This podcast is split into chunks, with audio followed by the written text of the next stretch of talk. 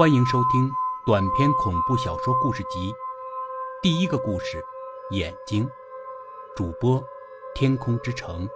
欢迎订阅。第四集，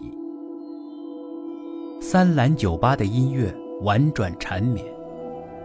当王娟讲起自己家里的装修时，郑浩说自己家在附近也有套房子，最近请朋友装修，搞得很不错，问王娟是不是愿意去瞧瞧。王娟低头看手机上的时间，已经十一点多。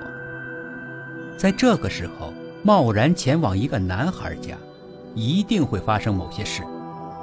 或许郑浩会放着悠扬而哀伤的音乐，或许他还会请自己喝一杯，或许在喝过酒后。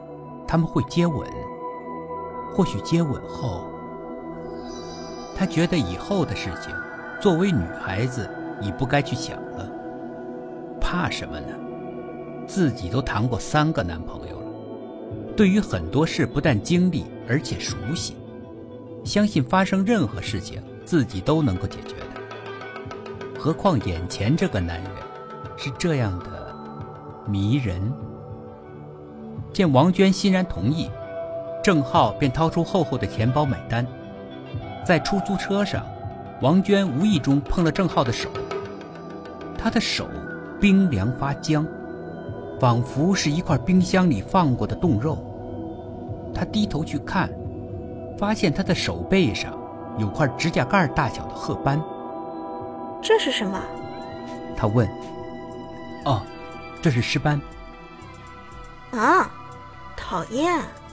王娟轻轻打了他一拳，娇嗲地说：“少吓唬人。”出租车停在南平八十五号前的大槐树下。下了车，他们挽着手，走上了长长幽暗的楼梯，一直走进了那套阴森森的二零三室。三蓝酒吧的收银员小崔，一向是个很少出错的精明女孩。可是，在凌晨下班结账时，却惊奇地发现，在今天的收账里，赫然有一张烧给死人用的纸钱。奇怪的事情，并没有就此结束。清晨，晨练的人们惊恐地发现，有一具女尸被吊在南平八十五号前的大槐树上。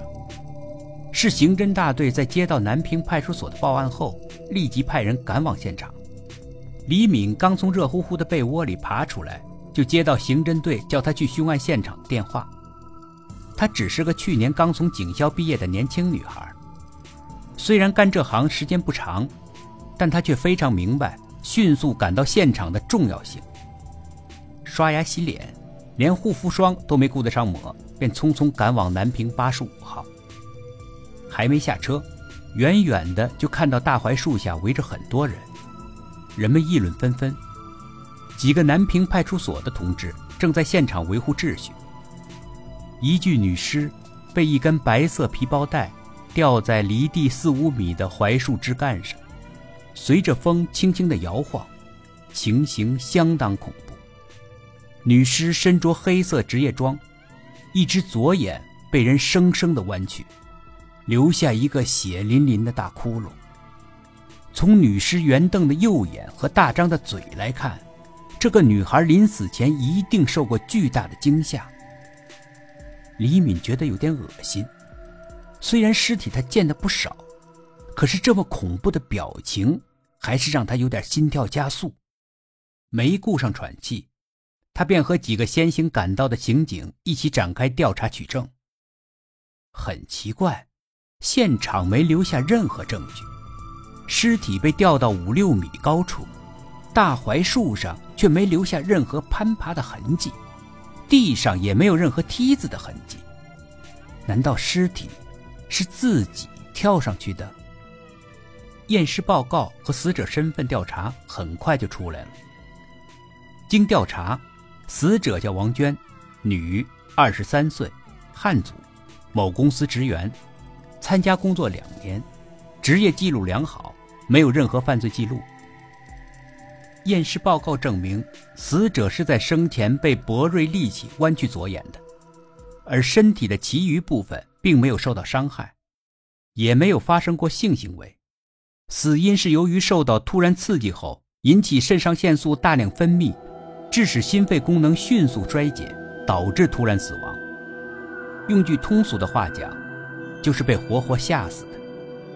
有围观群众反映，南平八十五号的二零三室是鬼宅，这个女人就是被鬼饿死的。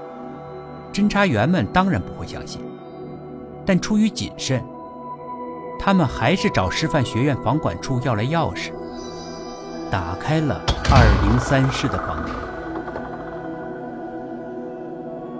本集故事播讲完毕，点击上方的订阅，订阅不迷路。